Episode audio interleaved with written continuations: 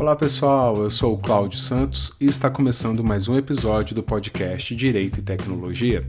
Bem-vindo de volta você que já está conosco, que já assinou o nosso podcast aí no seu agregador de podcasts, já ouviu os outros episódios, e bem-vindo você que está chegando agora, que este é o seu primeiro episódio do podcast. Espero que você goste. Estou à disposição para ouvir críticas e sugestões por meio do e-mail que está na descrição do episódio e também na descrição do próprio podcast. Mas para você que está chegando agora, né, este podcast ele tenta falar de uma maneira simples e acessível, não exclusivo para estudantes e profissionais de direito, né, sobre direito e tecnologia. E quem já acompanha o podcast nas redes sociais, e fica a dica, na, siga lá o podcast na, no Instagram, né, podcastdt, podcastdt. E quem já segue o podcast viu que eu fiz na, nas últimas semanas algumas publicações é, com o nome Definições na LGPD. Definições na Lei Geral de Proteção de Dados. Para você que é do universo jurídico, talvez já esteja bastante habituado ao que eu vou explicar aqui agora. Mas você que não é do universo jurídico, é extremamente importante você ter atenção ao seguinte. É, as palavras, elas, obviamente, eu não estou falando é, exclusivamente algo que pertence ao direito, mas as palavras ganham vida. E para nós, no direito, é essencialmente é, é importante, é, é super, de suma importância, é, você dar a devida interpretação da norma.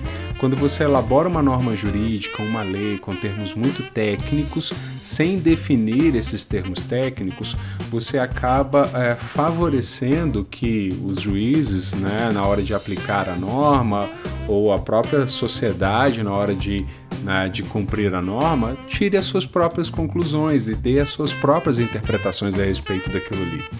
Então, é uma boa técnica legislativa quando você insere dentro do próprio texto da lei uma espécie de glossário, né?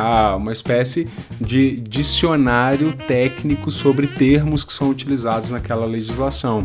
Isso é uma técnica utilizada é, no Brasil em diversas leis e a Lei Geral de Proteção de Dados Pessoais, né, que acabou de ser aprovada em 2018, entraria em vigor em fevereiro de 2020, mas na, o ex-presidente Michel Temer, lá no apagar das luzes, editou uma medida provisória criando a Autoridade Nacional de Proteção de Dados, isso aí é um assunto para um outro episódio nosso aqui, né, e acabou estendendo o termo, né, o prazo né, de vacância da lei, que é o prazo que se espera para que a lei né, possa ser aplicada.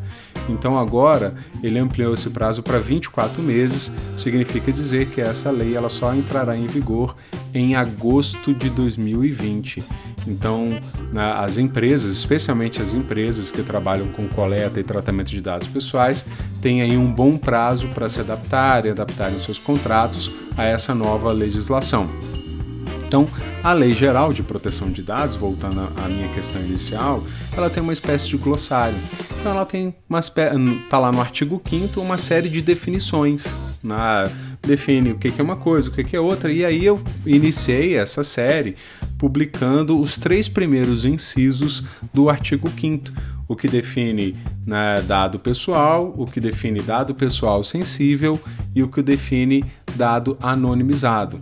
Então, a partir de hoje, pessoal, eu vou iniciar uma série de podcasts onde eu vou discutir e aprofundar um pouquinho mais nessas definições, porque por mais que elas sejam claras na própria lei, há sempre uma dúvida né, com relação à sua interpretação. E aí eu vou trazer aquilo que tem sido discutido no, no ambiente jurídico a respeito dessas definições que a legislação traz. Beleza? Isso vai ser uma série não sequencial, tá? É, eventualmente eu vou gravar episódios falando das definições da LGPD. É, vocês vão saber que eu vou gravar episódio toda vez que eu voltar com as publicações de definições na LGPD.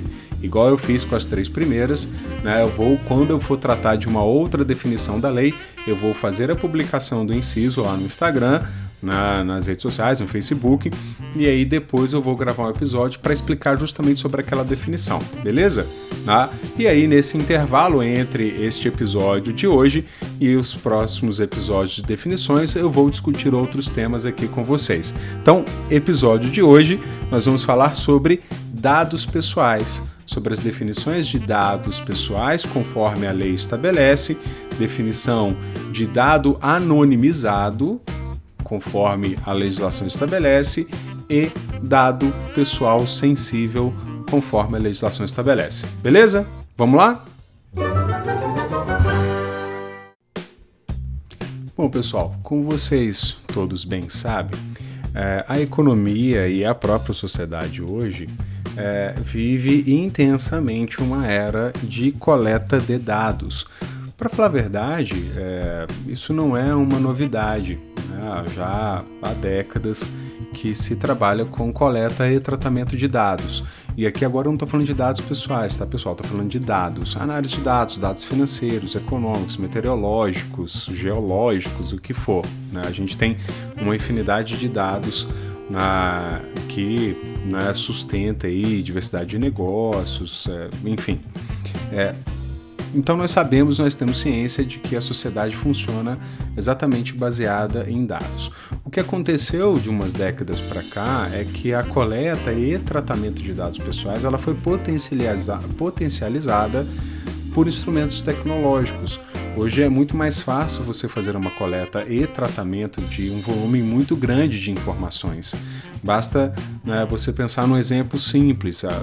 Você que, por exemplo, é do, do meio acadêmico, está lá fazendo o seu trabalho, sua dissertação, né, sua tese, e aí você precisa aplicar um questionário. Antigamente, há umas décadas atrás, quando você precisava fazer isso, você tinha que ir para a rua com um questionário, formulário impresso, entrar, por exemplo, numa sala de aula e pedir para os alunos daquela sala responderem aquele, aquele questionário. É, hoje você tem outras formas de você fazer isso e com um alcance muito maior. E vamos supor que o seu questionário tenha lá 30, 30 questões. É, no formulário impresso, você imprimiria essas 30 questões e aplicaria para um tanto de gente. Para você trabalhar é, com esse questionário, depois com os resultados para você analisar, você teria um esforço absurdo, um esforço muito grande. Hoje em dia, com o uso de tecnologia, você consegue coletar um volume maior de informações. Você pode aplicar esse questionário via internet, por exemplo. Eu tenho um amigo que faz doutorado em Portugal e ele está exatamente nessa etapa da pesquisa dele de coleta de dados. Ele criou um formulário num site e aí distribuiu para a rede dele, pedindo que as pessoas respondessem né, aquele formulário. Então ele coleta esse dado, ele consegue ter uma base de informações gigantesca que para ele ter essa mesma base na versão analógica ele levaria muito tempo, ele teria um esforço muito grande. Hoje ele consegue ter isso de maneira mais fácil. E o tratamento, que é ele analisar essas informações, hoje também é muito mais fácil do que era no passado. Então, na verdade, a coleta e tratamento de dados ela já era utilizada, já é utilizada há décadas, né, quiçá século, mas uh, hoje nós tivemos uma potencialização com o uso de tecnologias. Esse é um ponto. Uh, o ponto que vai nos interessar aqui é exatamente o que diz respeito à coleta massiva de dados pessoais. A lei que eu uh, falei no início é a Lei Geral de Proteção de Dados Pessoais. Aí você fica se perguntando, pô, mas por que proteger dados pessoais? Pode ser que alguém ainda faça essa pergunta. É, proteger dados pessoais é extremamente importante, por quê? Porque os dados pessoais, como né, vou usar uma expressão que eu vi no livro que eu vou indicar para vocês, o livro do Bruno Bione, né, ele, é uma, ele é um prolongamento da nossa pessoa, um prolongamento da nossa personalidade. Então, esse dado pessoal ele pode conter uma informação que seja uma informação relativa à sua privacidade, por exemplo. Inclusive, há um número muito grande de artigos, de trabalhos, de notícias, de análises é, focadas justamente na preocupação de proteção de dados pessoais no que diz respeito à, à reserva da privacidade do indivíduo, da, na, da privacidade das pessoas.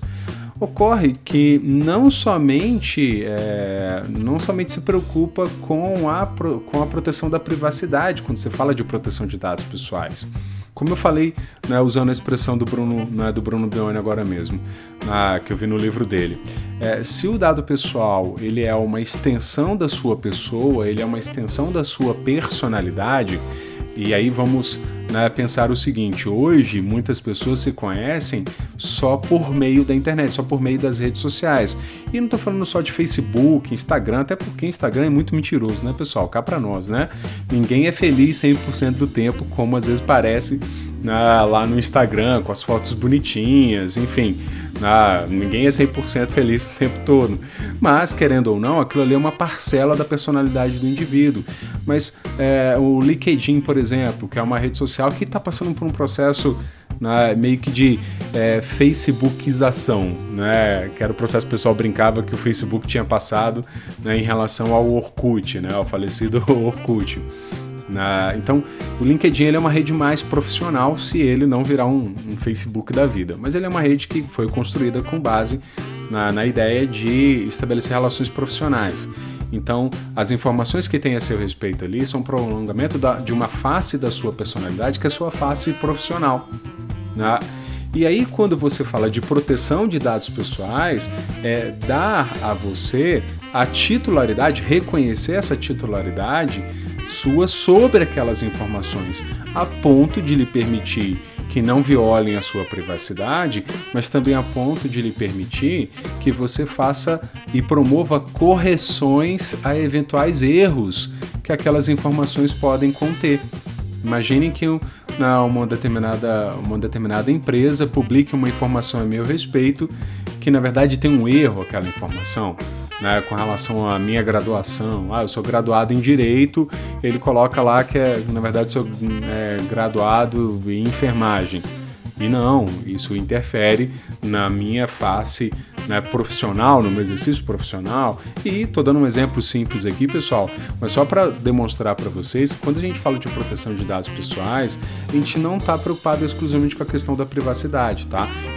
Existe uma importância, um peso muito grande dos dados pessoais, como, vou repetir mais uma vez, prolongamento da minha pessoa. E é exatamente aqui, pessoal, que a gente começa a pensar no seguinte: todo dado ele tem relevância jurídica?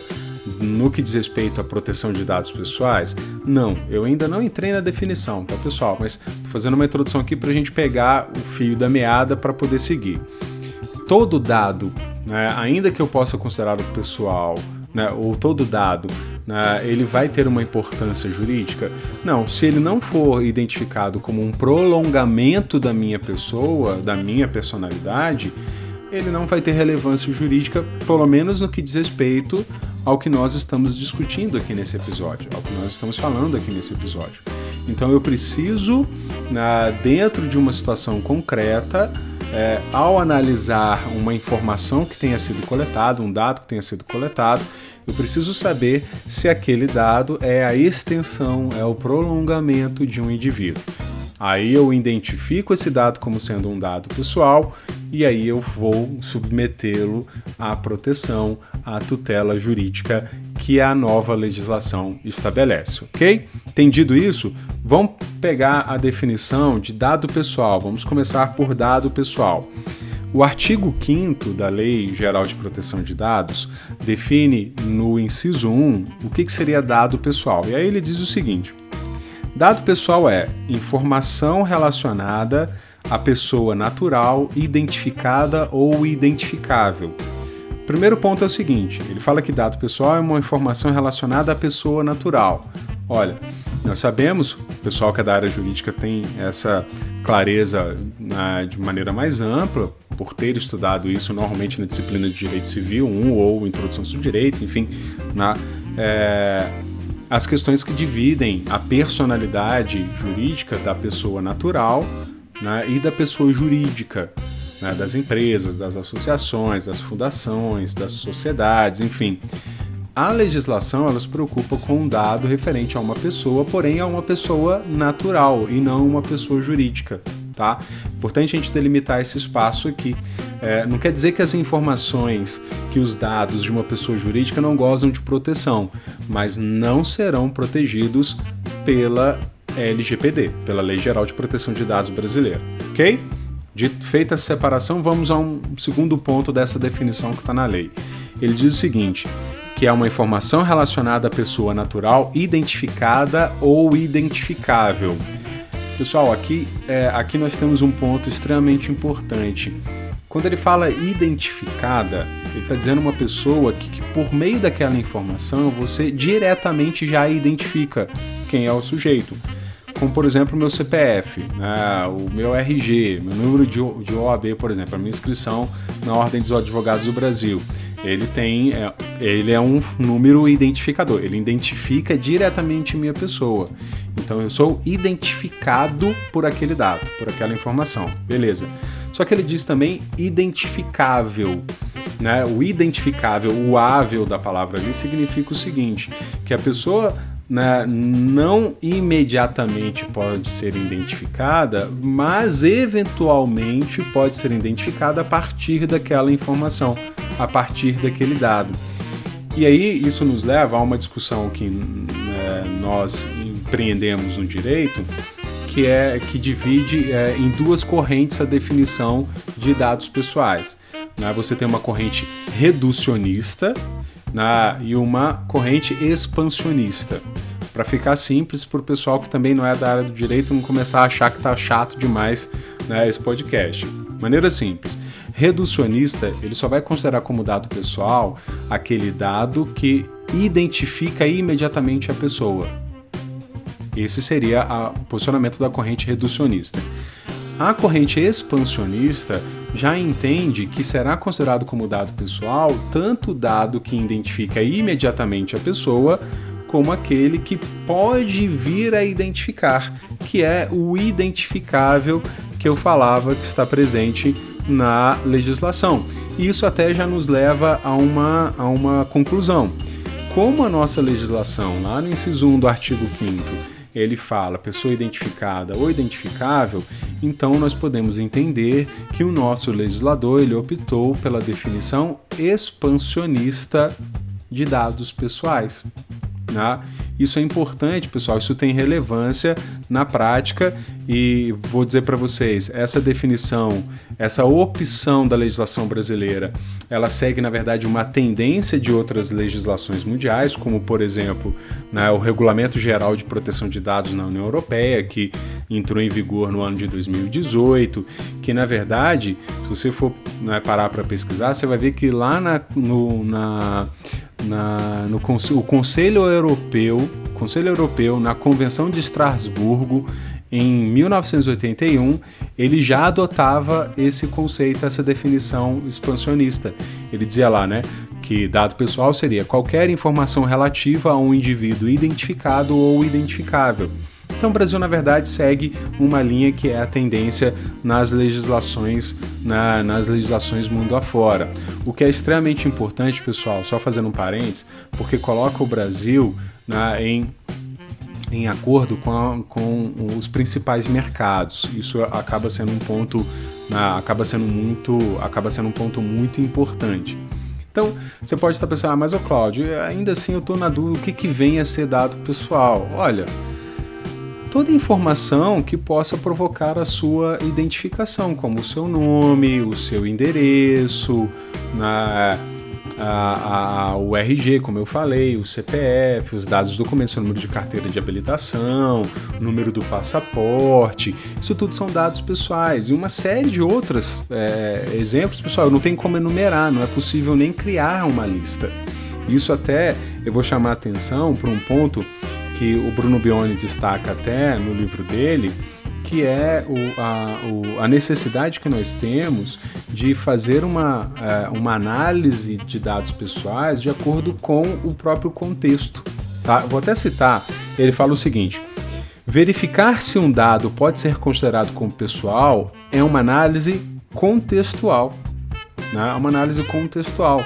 Ou seja, você vai ter que pegar a situação que é onde você está requerendo a proteção ou estão requerendo a proteção de dados pessoais, você vai ter que analisar contextualizadamente se aquela informação dentro daquele contexto pode vir a ser considerado como um dado pessoal ou não. Porque dizer Cláudio ser um dado pessoal, bom, Cláudio, o nome sozinho, ele me identifica, eu, só existe é, eu, Cláudio, com o nome Cláudio é, no Brasil e no mundo? Não. Mas dentro de um determinado contexto, por exemplo, ah, professor Cláudio na, na instituição em que eu leciono. Bom, até onde eu sei, não tem nenhum outro professor Cláudio lá. Então, dentro daquele contexto, o nome ele já me identifica. Então, uh, seria ali né, um dado pessoal. Então, é, é, essa análise contextual, é importante a gente entender isso, porque a gente não consegue é, é, fazer uma listagem de todo um número de, né, de todas as espécies de dados pessoais né, que existem. Seria impossível fazer isso. E, por exemplo, pessoal, a, a sua movimentação dentro, do, dentro de um site, né, o pessoal que trabalha com BI aí, com Business Intelligence, né, você, uma das análises que você vai fazer é o comportamento do usuário no momento em que ele entra na sua plataforma. O que, que ele visualizou, né, o que, que ele clicou, aonde ele, né, aonde ele se deteve, qual página ele, ele gastou mais tempo. Né. Essas informações, isso são dados. Né, vamos parar para pensar, isso são dados. Mas esses dados, dessa forma, eles conseguem identificar quem é a pessoa que está visualizando? Ou seja, é identificável o usuário que teve aquele comportamento dentro da página? Porque se for, então esse dado é pessoal. Esse dado passa a ser tutelado, ele passa a ser protegido por essa, né, por essa legislação. Então esses são os dados pessoais. A legislação, né, a lei brasileira, ela fala também de dado anonimizado. Está lá no inciso 3 da lei, né, do artigo 5 Ele fala o seguinte: dado anonimizado é dado relativo a titular que não possa ser identificado, considerando a utilização de meios técnicos razoáveis e disponíveis na ocasião do seu tratamento. Pessoal, e aqui agora a gente entra num terreno um pouco complicado que é o terreno né, dos dados anônimos. Por quê? Porque a legislação brasileira ela vai, por exclusão, dizer o seguinte: o que não é dado, é, o, que, o dado que for anônimo, ele não pode ser considerado como dado anonimizado. Por quê?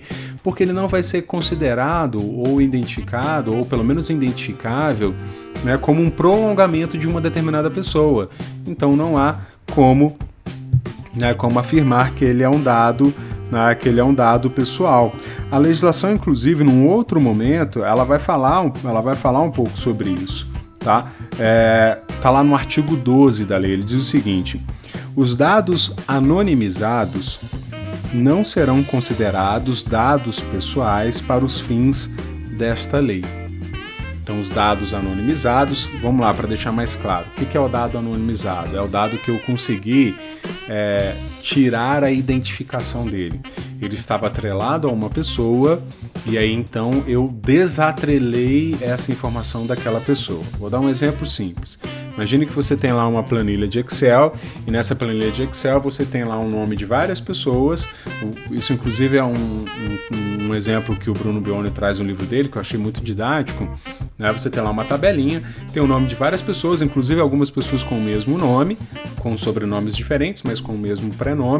Né? E aí tem informações como é, gênero, é, faixa etária, é, número de CPF, é, formação, é, profissão, opinião política. Então você tem na, essa tabelinha do Excel.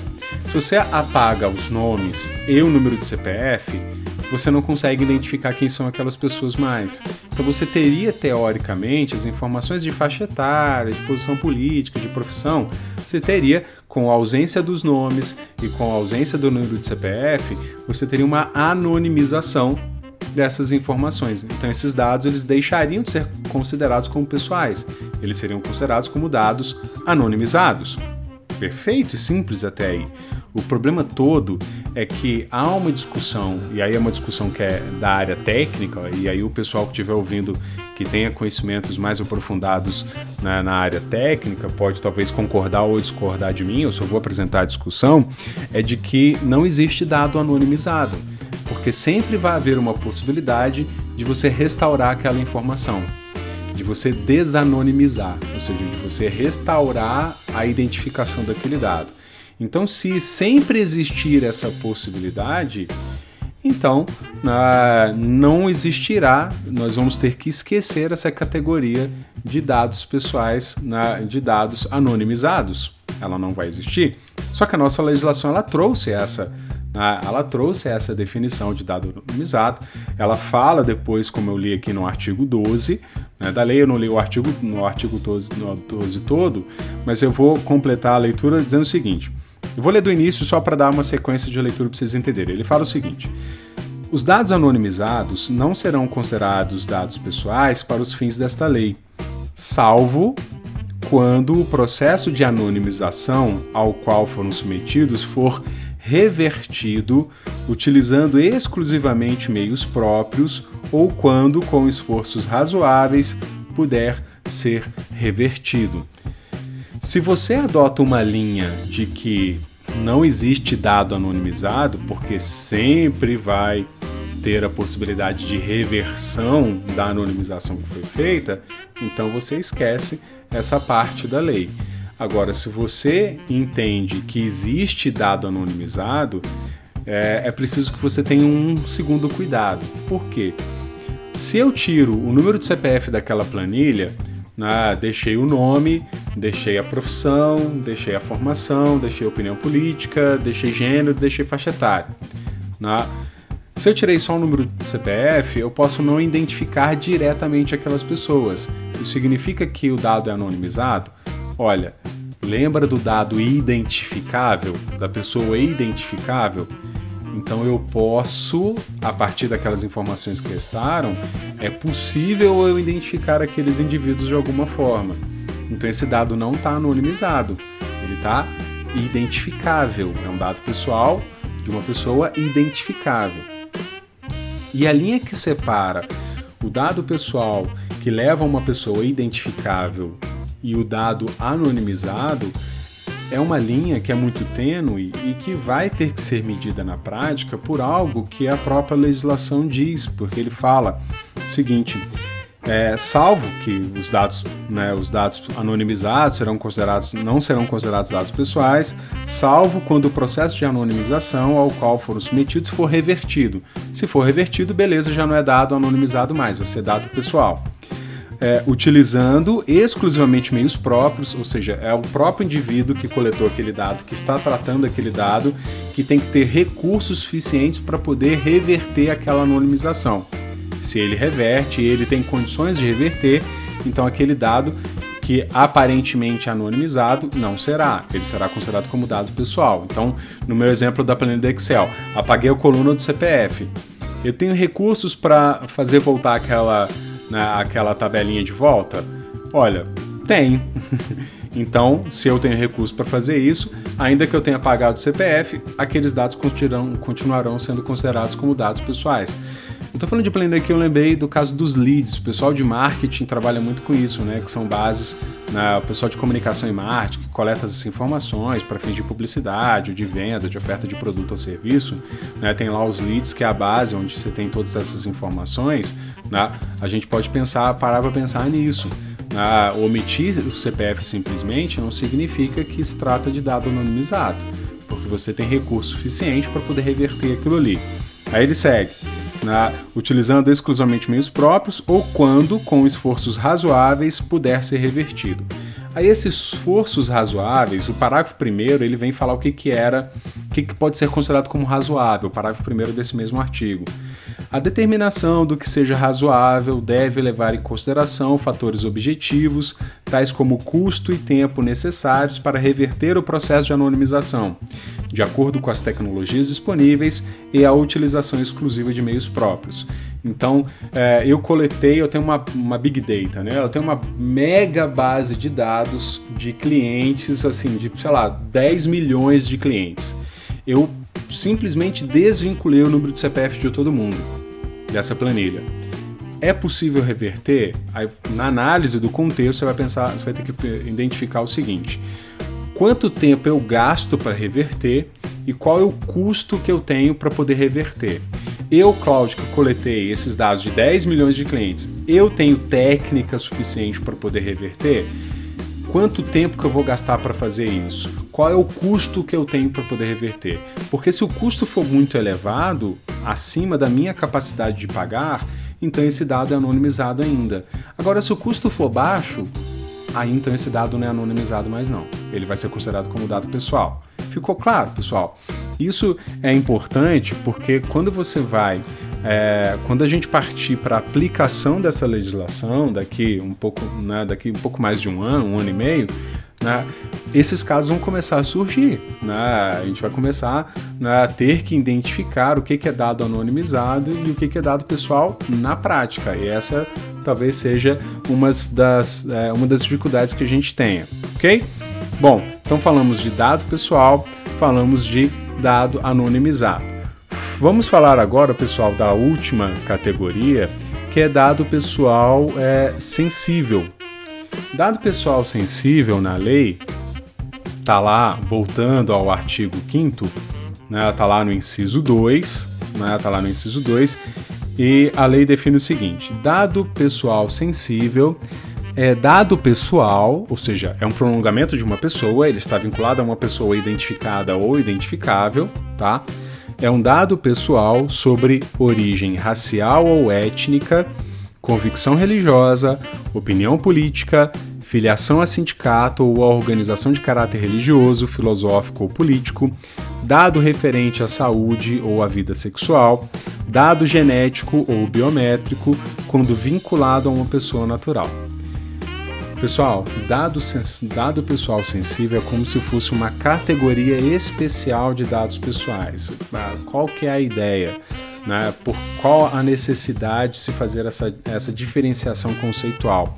Eu vou até citar um outro autor aqui, pessoal, que é o Danilo Doneda, que é um expert em, em dados pessoais no Brasil. Gosto muito é, do livro dele, de um, do, de um livro dele também, que fala sobre esse tema. É, ele vai dizer o seguinte num trechinho do, do, do seu livro: assim. A diferenciação conceitual dos dados sensíveis atende a uma necessidade de estabelecer uma área na qual a probabilidade de utilização discriminatória da informação é potencialmente maior. É, ninguém nega, né, todos nós sabemos, que passamos por um momento muito conturbado politicamente falando, de ânimos muito né, é, aquecidos, as pessoas discutindo, né, uma rivalidade muito grande de posicionamento político A, posicionamento político B. E uma informação sobre posicionamento político, ela poderia vir a provocar uma discriminação. Imagine que você pertence a uma determinada categoria e que lá todo mundo, a grande 90% das pessoas votaram no candidato Y e você votou no candidato X. E, e aí essa informação de que você votou nesse candidato X é uma informação, é um dado considerado sensível. Por quê? Porque é uma informação que pode levar a uma discriminação. As pessoas podem começar a te discriminar porque você não votou da mesma forma como ela. É, pessoal, todo mundo brinca, né? Os grupos de WhatsApp, né? Os grupos de família no WhatsApp ou de amigos, né?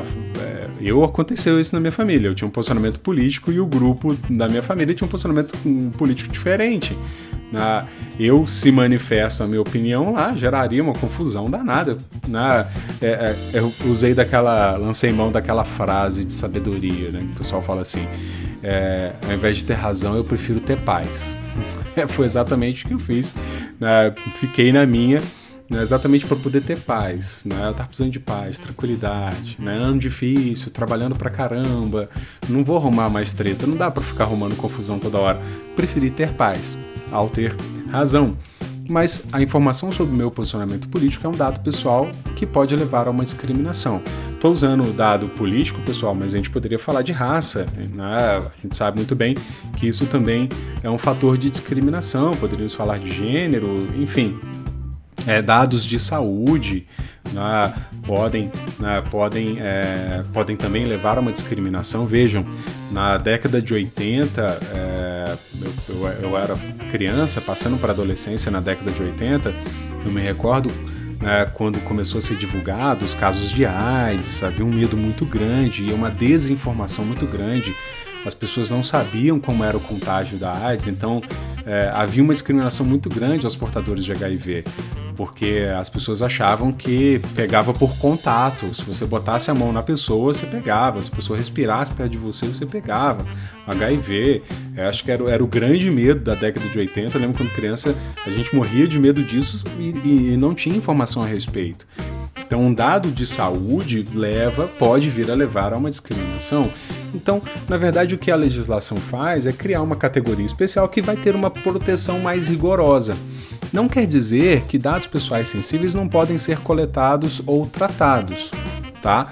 A questão toda é que eles devem obedecer uma, uma, um regramento tanto mais rigoroso né, a, a seu respeito, tá? A gente vai ter oportunidade de falar sobre isso mais à frente, né? não nesse episódio, em outros episódios, que aí demanda mais tempo e tudo, a gente vai precisar falar bastante né, para explicar quais são essas regras que a legislação coloca. Por hora, como a gente está cuidando só das definições, quero só deixar claro né, para vocês o que, que é esse dado, né, esse dado pessoal é, sensível.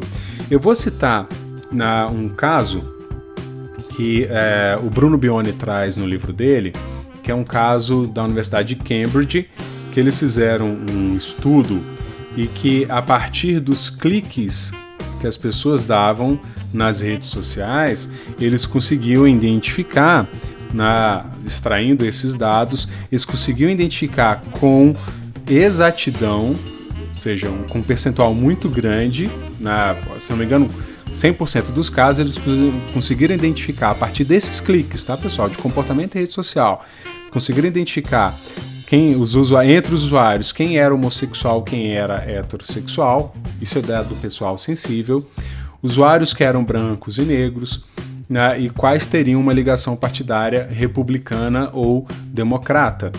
Dados pessoais sensíveis. Vejam, a gente precisa de uma proteção um tanto mais rigorosa com relação a eles, exatamente para fazer como o Bruno Bione mais uma vez né, vai citar no livro dele, que é frear práticas discriminatórias, né, valorizando a isonomia. Ou seja, não é a partir de uma informação que, me, que diz que eu tenho tal doença ou não que eu devo ser tratado na, de maneira pior ou de maneira melhor em relação ao outro sujeito. Claro, desde que, pessoal, desde que isso não tenha, na, não tenha relevância jurídica para aquele caso. A gente sabe que portadores de determinadas doenças, a legislação prevê alguns privilégios, então essa informação ela acaba sendo importante. É o que eu já ia falando agora mesmo. Não quer dizer que os dados pessoais sensíveis não podem ser tratados e coletados. Sim, eles podem, só vão ter que obedecer às regras de forma mais rigorosa. E a ideia da utilidade dessas informações é extremamente importante que fique claro, não se pode coletar essas informações aleatoriamente. Beleza? Pessoal, estamos chegando ao fim deste episódio. Né? Como eu disse para vocês no início, o intuito aqui era simplesmente apresentar as definições de dados pessoais, dados pessoais né, sensíveis e dados anonimizados. Né? Oportunamente, nós vamos poder né, discutir um pouquinho mais sobre essa legislação, nos preparando aí para a sua vigência no ano de 2020. Até lá dá para a gente fazer bastante estudo, a gente né, torce para que não haja alterações substanciais, porque ela já passou por alterações. Né? O ex-presidente Michel Temer Nessa medida provisória no final de 2018, ele não só alterou a vigência né, da lei, é, a vacância né, de quando ela vai entrar em vigor, mas ele criou a Agência Nacional de Proteção de Dados, né, um pouco questionável a forma como foi feita, e alterou o texto de algumas leis, de alguns, de alguns artigos da lei. A gente torce para que ela não sofra mais alterações até o momento de entrar em vigor, porque o texto ele foi muito bem elaborado tá? Tá muito em consonância com o regulamento geral europeu, que é bastante elogiado, né? O pessoal deu muito duro para aprovar essa legislação. Então espero que ela não sofra mutações aí na, na nova legislatura que está começando agora no início de 2019. Beleza? Pessoal, eu espero que vocês tenham gostado. Deixa eu dar as indicações dos livros, né? Acabei falando só o nome dos autores. Olha só, o Danilo Doneda, que eu citei aqui, o livro dele chama Da Privacidade à Proteção de Dados Pessoais. Da Privacidade à Proteção de Dados Pessoais. O autor é o Danilo Donedo, Danilo Doneda, desculpe, Danilo Doneda. Uh, o, o, livro, a, a, edição que eu tenho é de 2006. No Mercotes ele lançou uma nova edição depois disso. o livro do Bruno, do Bruno Bione, né, ele chama Proteção de Dados Pessoais, a função e os limites do consentimento. Na proteção de dados pessoais, a função e os limites do consentimento. Bruno Ricardo Bione, editora Gen. Né?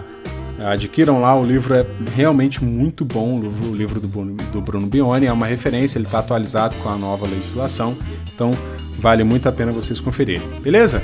É isso, chegamos ao fim, espero que vocês tenham gostado. Vou repetir, né, meu e-mail, né, caso você queira dar alguma sugestão, tirar alguma dúvida, é claudio, claudioRsantos.adv.br tá na descrição do episódio, né? E também na, o Instagram lá, arroba podcastdt. Arroba podcastdt e tem as minhas redes pessoais, né? O, tanto, tanto no Instagram quanto no Facebook, vocês podem procurar lá, vocês vão me achar. Beleza? É isso. Grande abraço para todo mundo aí e até a próxima.